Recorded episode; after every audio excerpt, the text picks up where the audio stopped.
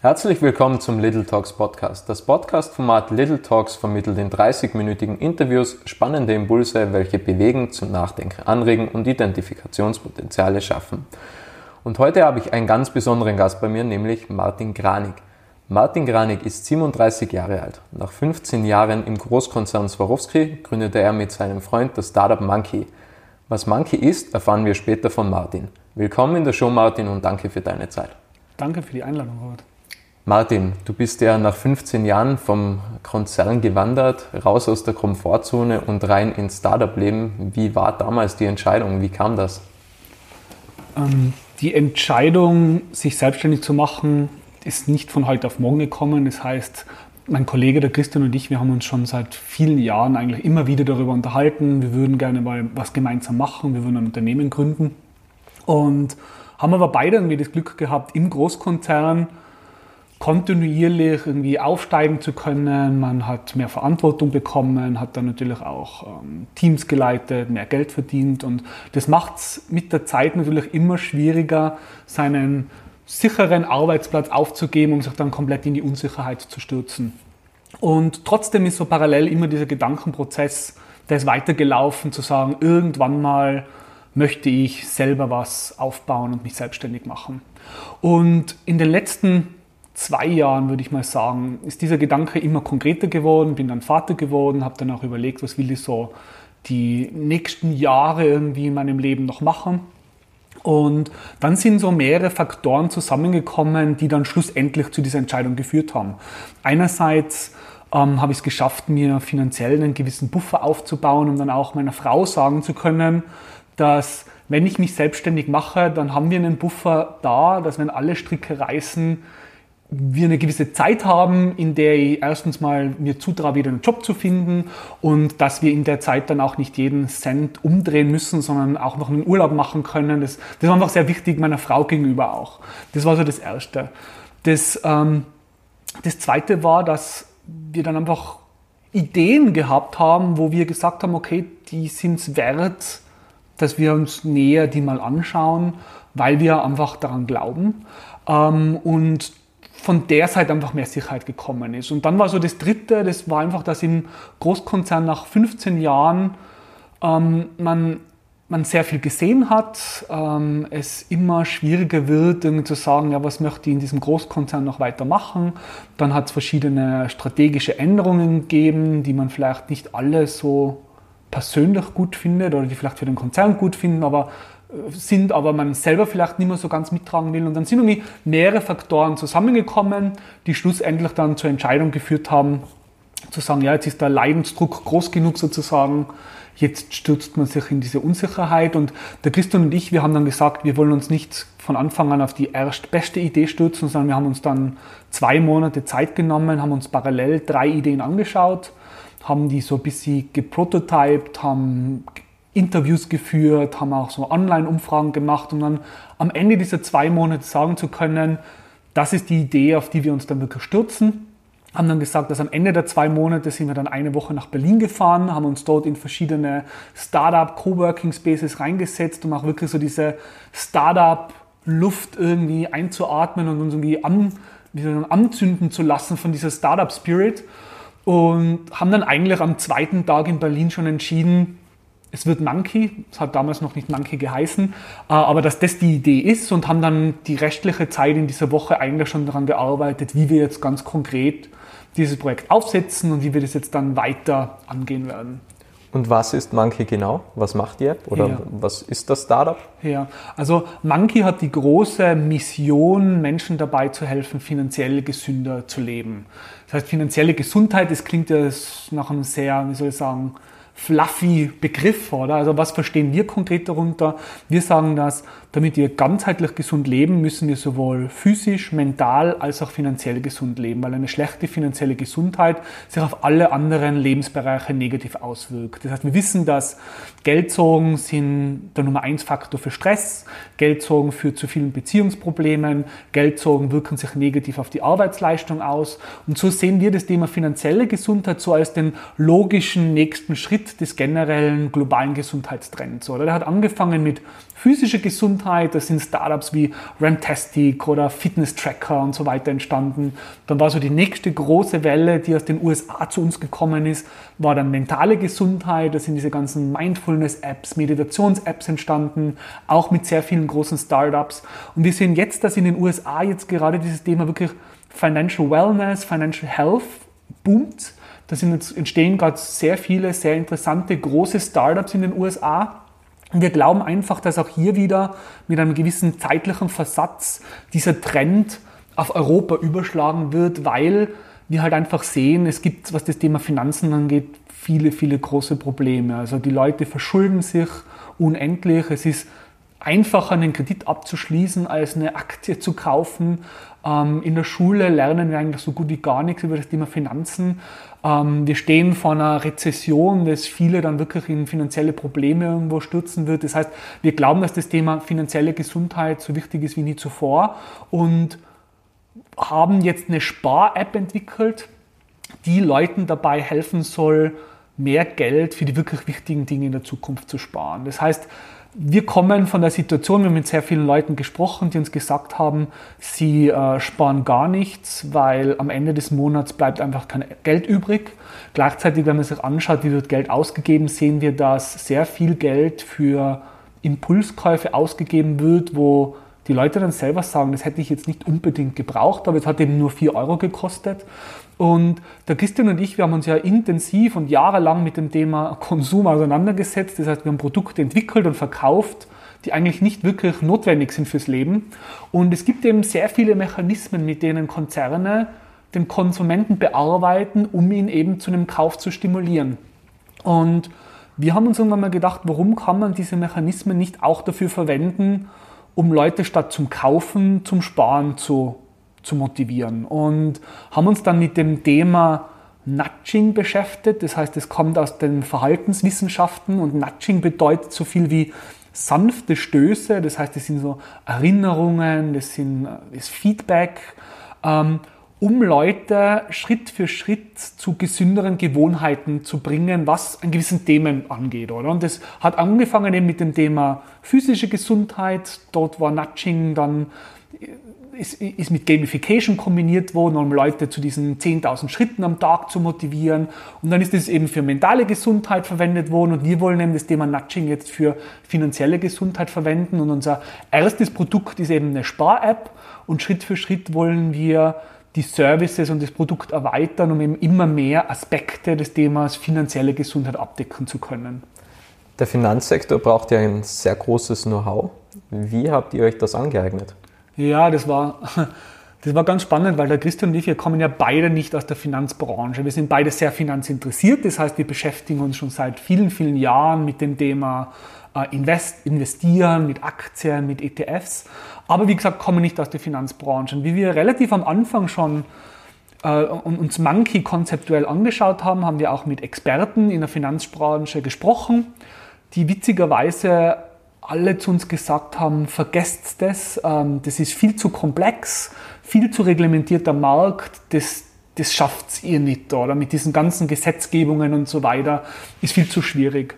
Und das war so die europäische Meinung dazu. Und zum Glück sind wir auch in den USA recht gut vernetzt und haben dann mit Startups in den USA gesprochen, haben die einfach um deren Meinung gefragt und die haben witzigerweise ein ganz anderes Bild gehabt. Die haben gesagt, das ist irgendwie die beste Voraussetzung, nicht aus der Branche zu kommen, weil ihr nicht das Problem schon irgendwie im Ganzen lösen wollt, sondern wahrscheinlich mehr von der Konsumentenseite kommt. Und genau das ist passiert. Also wir haben uns von Anfang an eigentlich damit auseinandergesetzt, wie wollen wir, dass die App ausschaut und nicht wie muss die App ausschauen, damit sie allen rechtlichen Regulierungen entspricht, sondern haben die App mal gebaut, wie wir glauben, dass sie ausschauen soll, damit sie einen Nutzen für den User hat und haben dann angefangen, Schritt für Schritt diese ganzen rechtlichen Regulierungen mit zu berücksichtigen und haben halt dort, wo es notwendig war, das Konzept oder die App so abgeändert, damit es eben diesen Regulierungen entspricht. Und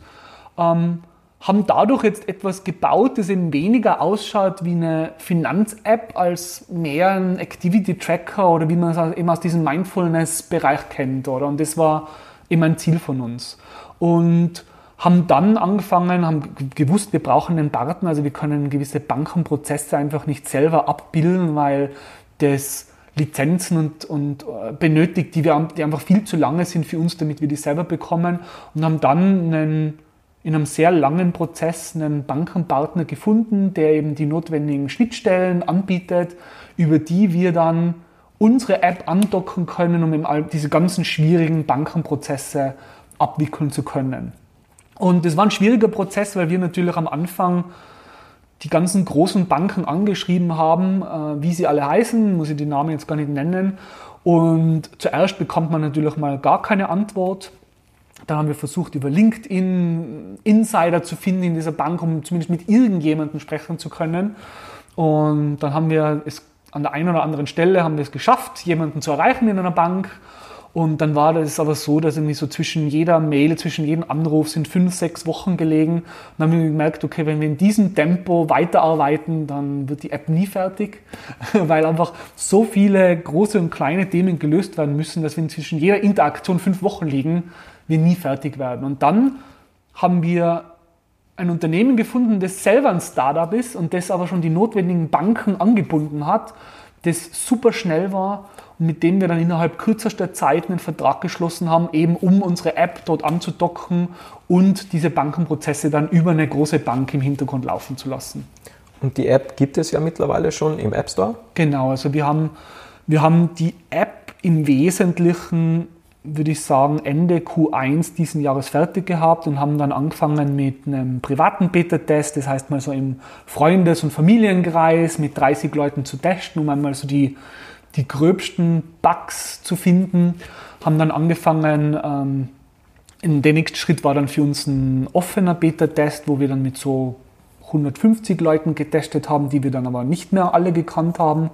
Und seit äh, Juli war dann die App in der iOS-Version im App Store erreichbar und seit August jetzt, seit Ende August, ist die Android-Version im App Store downloadbar. Und gibt es da schon Rezession? Kann man da schon was sagen, wie die App ankommt bei den Leuten?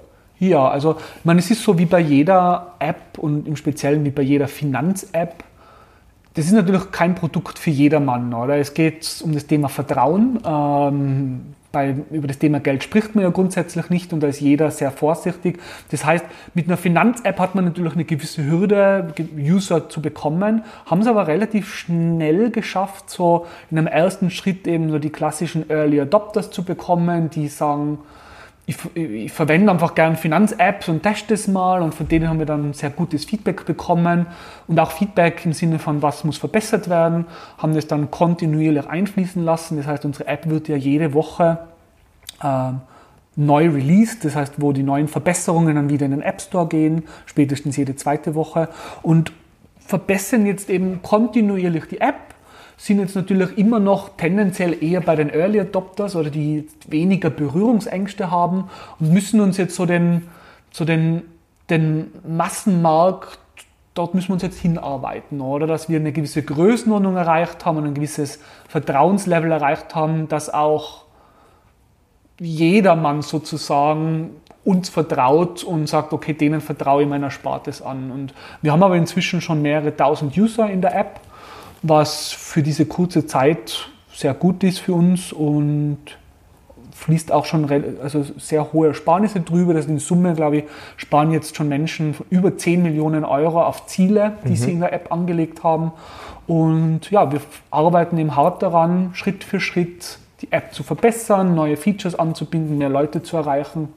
Und ja, von eurem Startup liest man ja immer wieder Artikel, unter anderem ja auch bei Red Bull. Wie geht man mit dem um, wenn, wenn, dann, ähm, wenn dann einfach gewisse Leute auf einen zugehen und sagen, lass uns ein Interview machen, das Startup ist sehr interessant? Ja, ich meine, für uns sind diese Art Artikel natürlich sehr, sehr wichtig, weil jedes Mal, wenn wir, also wenn jemand anderer über uns schreibt, zahlt es natürlich so ein Stück weit in unser Vertrauens Konto ein sozusagen, oder? Es ist ein Unterschied, ob wir etwas posten oder ob Red Bull oder der Brutkasten über uns schreiben. Und natürlich am Anfang ist es so, dass man sehr stark selber nach außen geht. Das heißt, man, man schreibt Medien an, man, man stellt sich vor. Ähm, das Tolle war, dass das Thema, um das wir uns kümmern, also finanzielle Gesundheit, ist schon etwas, was auf sehr großes Interesse stößt. Oder das ist so ein bisschen so gegen diesen Instant Gratification und, und Consumer Trends so im Sinne, ich muss alles kaufen, muss alles haben, kann mir jederzeit kaufen und wenn ich es mir nicht leisten kann, finanziere ich es eben. Das heißt, wir haben da so einen gewissen Gegenpol, der auch für die Medien ganz interessant ist. Und nachdem wir am Anfang natürlich Medien angeschrieben haben, kommen wir jetzt immer mehr in die Situation, dass wir von Medien angeschrieben werden, die sich einfach für die Story interessieren und die die Monkey Story aufgreifen und, und und über uns im Grunde schreiben und so präsentieren, was wir dort machen als Startup-Team. Mhm. Und du hast ja ganz am Anfang angesprochen, dass du halt damals mit deiner Frau gesprochen hast und so weiter. Wie bekommt man das alles unter einem Hut? Das Startup, die Familie, das Kind und so weiter? Ja, ähm, ja, das ist, also das wird, also ich glaube, dass man so als, als Familienvater ähm, ist es oftmals schon eine, also wird man oft so als, als Ausnahme gesehen oder dass man irgendwie als Vater ein Startup gründet. Das Witzige ist, dass der Christian und ich, wir haben beide natürlich in unserer Konzernzeit sehr, sehr viel gearbeitet, oder? Und auch, also mehr oder weniger rund um die Uhr, auch an Wochenenden. Und für uns war irgendwie klar, dass wenn wir jetzt ein Startup gründen, es geht kaum noch eigentlich mehr zu arbeiten, oder? Also irgendwann mal muss man ja auch schlafen.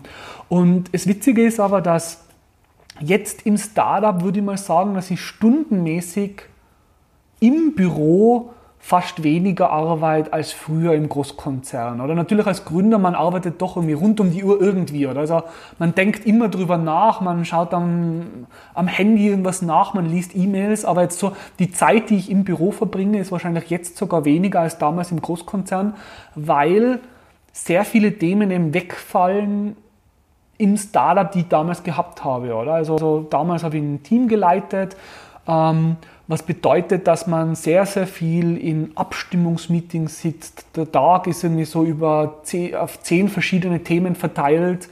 Ähm, am Abend muss man dann an den Dingen arbeiten, an die man eigentlich arbeiten musste. Es ist Politik im Spiel und das fällt natürlich im Startup alles weg. Oder? Also ich habe kein einziges Meeting, jetzt bei Monkey das nicht wirklich unbedingt notwendig ist. Also man trifft sich jetzt nicht einfach nur, um sich zu, zu alleinen, wie man immer so sagt, um sich abzustimmen, sondern weil es wirklich notwendig ist, dass man jetzt etwas bespricht. Und dadurch ist eben sehr viel so Zeit weggefallen, die ich im Großkonzern gehabt habe, die recht unproduktiv war, die jetzt im Startup viel produktiver nutzen kann, oder? Und das ist sehr befriedigend, weil Damals war so der Tag, wie gesagt, auf zehn Themen aufgeteilt und selber, wenn man ein großes Team leitet, kratzt man immer so bei jedem Thema irgendwie an der Oberfläche. Und das habe ich fast schon wieder lernen müssen dann bei Monkey, dass ich mich hinsetze und vier Stunden ins, äh, in, der, in Folge an einem Problem irgendwie arbeite und nicht nur an der Oberfläche kratze und eine PowerPoint-Präsentation bastel,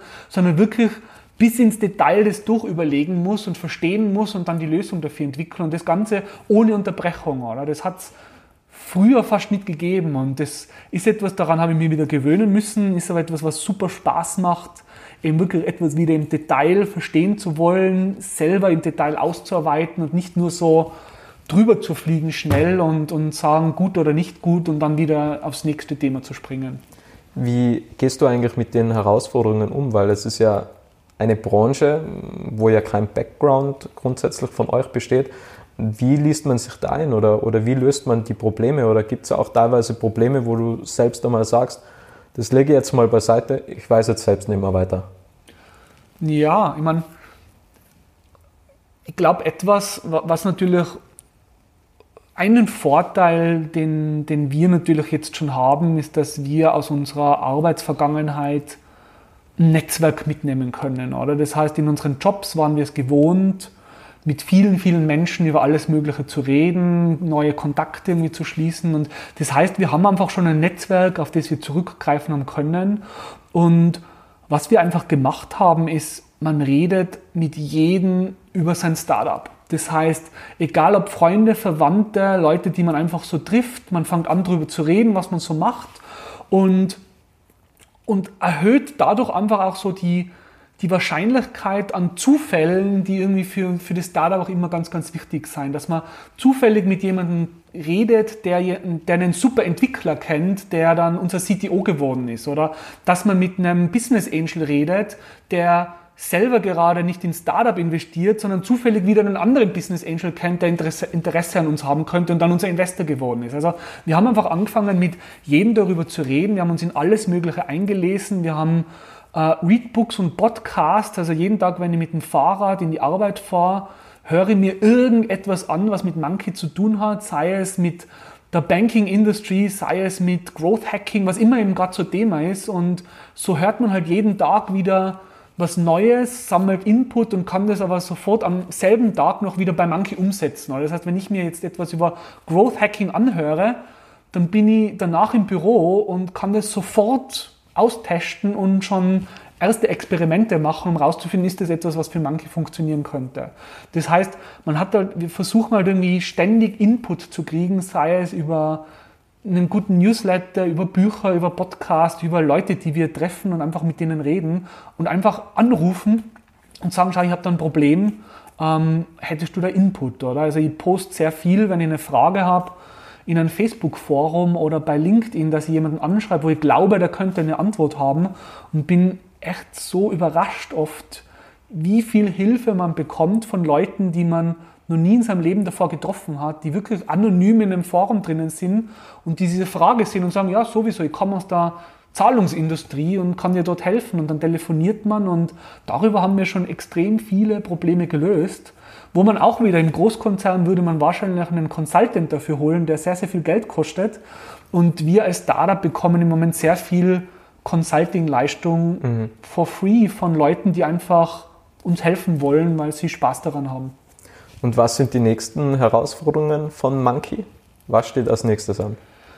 Ja, das sind so mehrere Richtungen. Also einerseits natürlich ähm, die App kontinuierlich verbessern und, und weitere Features dran zu bauen, weil bei Apps ist es ja so, man sagt immer, man soll so eine App sehr, sehr früh lancieren, damit man einfach mit dem User dann anfangen kann, die App zu verbessern. Das fühlt sich einfach nicht gut an, weil als Gründer natürlich hat man eine ganz andere Version der App im Kopf als die, die gerade fertig entwickelt worden ist. Und trotzdem haben wir gesagt, okay, wir gehen jetzt raus und können jetzt auf Basis vieler Daten schon anfangen, an der richtigen Stelle die App zu optimieren. Sei es jetzt der Registrierungsprozess oder wir sehen, dass ein Screen einfach nicht verstanden wird oder äh, zu komplex ist und dann optimieren wir den weiter. Also das ist so die Produktseite. Das zweite ist dann die, die Kundenakquise-Seite. Das heißt natürlich für, für eine App und ein Businessmodell, wie wir es haben, sind wir auf sehr viele Nutzer angewiesen und müssen einfach schauen, dass wir kontinuierlich viele Nutzer in die App bekommen. Das ist so die zweite Herausforderung. Und die dritte Herausforderung ist natürlich äh, das Thema Finanzen. Ähm, wir verdienen ja an der jetzigen Version der App noch nichts, was bedeutet, das Ganze, also von uns muss einfach Geld ins Startup reingesteckt werden. Und das Ganze funktioniert nicht nur mit unserem eigenen Geld, sondern wir brauchen auch Kapitalgeber. Und ähm, wir haben jetzt so eine gewisse Zeit, für die wir Finanzierung haben und bereiten jetzt aber so die nächste Finanzierungsrunde vor, was einfach wieder ein sehr spannender Prozess ist. Aber wenn es dann darum geht, einen doch größeren Betrag von einem Investor zu bekommen, wie man das Netzwerk dorthin aufbaut, wie man sich präsentiert, die ganzen wieder rechtlichen Dinge, die damit verbunden sind. Also ist auch ein sehr, sehr spannender Prozess, aber einer, der natürlich schon ähm, viele Nerven braucht, weil man immer weiß, bis zu einem gewissen Punkt haben wir noch Geld und dann geht das Geld irgendwann mal aus und dort müssen wir aber dann schon die nächste Finanzierung gesichert haben. Ähm, ja, und das ist so so ein harter Meister, wo wir sagen, bis dorthin muss einfach dieses Thema gelöst sein. Mhm. Und ganz am Anfang hast du ja angesprochen, dass das Feedback in Europa nicht ganz so gut war. Wie sieht es jetzt aus? Wird die App besser angenommen und äh, hat man die Verfechter umstimmen können, dass das der richtige Weg ist und dass man trotzdem die ganzen Hürden schaffen kann? Oder wie sieht es da aktuell aus? Ja, ich meine, also dieses Feedback war ja wirklich von Menschen, die in der, in der Bankindustrie arbeiten die einfach wahrscheinlich schon mit so vielen Problemen und Regulierungen konfrontiert waren in ihrem Leben, dass sie einfach gesagt haben, okay, eine App von null aufzubauen ohne Wissen ist einfach unmöglich, oder? Und wir haben gezeigt, es geht. Also wir sind jetzt am Markt, wir sind konform mit all diesen Regulierungen, haben es geschafft und sehen einfach, dass wir jeden Tag sehr viele neue Nutzer dazu bekommen, die sparen, die Ziele anlegen und wir glauben einfach, dass das, was wir mit der App Vorhaben auch funktioniert, wobei es natürlich noch ein längerer Weg ist, bis wir wirklich sagen können, wir haben jetzt so viele Nutzer auf der App, dass das Ganze auch wirtschaftlich für uns dann interessant wird. Und die letzte Frage, welche Spartipps gibst du mit? Was sind die besten Spartipps? Welche Spartipps? Oh, das ist eine gute Frage. Ähm, ein Tipp zum Beispiel ist, ähm, wenn man etwas online sieht zum Beispiel oder auch im Geschäft sieht, das man haben möchte und das vielleicht ein finanziell größeres Ding ist, nochmal ein, zwei Nächte darüber schlafen also es gibt sehr viele Dinge, die vielleicht jetzt gerade im Geschäft oder online super wichtig wirken und am nächsten Tag sieht man das wieder ganz anders. Also ich selber habe früher sehr, sehr viel bei Amazon eingekauft und da sind fast täglich Pakete gekommen. Ähm, jetzt ist es so, dass sie das in so zwei Wochen Rhythmen macht. Das heißt, ich gebe es in den Warenkorb und warte zwei Wochen drauf und dann schaue ich den Warenkorb wieder durch und es ist wirklich witzig, wie viele dann wieder aus dem Warenkorb rauswirft, weil ich einfach merke, ist jetzt doch nicht wirklich Erfolg. Also da spart man sich ähm, sehr, sehr viel. Äh, Preisvergleiche, habe jetzt gerade das Thema Amazon angesprochen, ist natürlich super ähm, convenient. Ähm, Studie hat gezeigt, dass Amazon bei 8 von 10 Produkten teurer ist als andere Online-Anbieter. Das heißt, es macht oft Sinn, vor allem bei größeren Anschaffungen Preise äh, zu vergleichen. Ähm, wenn man einkaufen geht, niemals hungrig einkaufen gehen. Man legt viel, viel mehr in den Warenkorb. Ähm, zweitens, ähm, da spricht ich jetzt vielleicht ein bisschen gegen das, was wir eigentlich wollen, aber ähm, Barzahlen. Also es gibt Studien, die, sagen, die, die, die zeigen, dass wenn man Geld aus seiner Geldtasche holt und das zum Bezahlen verwendet, wird dieselbe Gehirnregion stimuliert, die auch für Schmerz verantwortlich ist. Das heißt, bar zu zahlen löst wirklich einen Schmerz aus. Ähm, und diesen Schmerz hat man aber nicht, wenn man mit Karte bezahlt. Und deswegen sieht man, dass äh, wenn man in einem Geschäft mit Karte bezahlt, Leute im Durchschnitt bereit sind, deutlich mehr auszugeben und auch höhere Preise bereit sind zu zahlen, als wenn sie wirklich Geld verwenden müssen, um für ein bestimmtes Produkt ähm, zu bezahlen. Und ein Thema ist natürlich, frühzeitig anzufangen, auf etwas hinzusparen. Das heißt, wir haben zum Beispiel mit Müttern gesprochen, die sagen, sie, sie können, also sie würden ihrem Kind gerne den Führerschein kaufen, können sich es aber nicht leisten. Und wenn man denen dann vorrechnet, dass wenn sie jetzt einfach anfangen, immer wieder ein paar Euro wegzulegen, ähm, dann ist dieser Führerschein, der spart sich fast von selber an. Oder? Und das ist so das Prinzip, auf das ja manche auch aufbaut, zu sagen, Du hast ein Ziel, das liegt in der Zukunft und über kleine Beträge ist dieses Ziel auch super erreichbar. Man muss nur frühzeitig anfangen und das ist natürlich ein Punkt, auf den wir mit Monkey sehr stark ähm, aufbauen wollen. Super. Ich sage ganz, ganz herzlich Danke für deine Zeit und deinen Input und danke an alle, die da draußen zugehört haben. Danke dir, hat mich gefreut.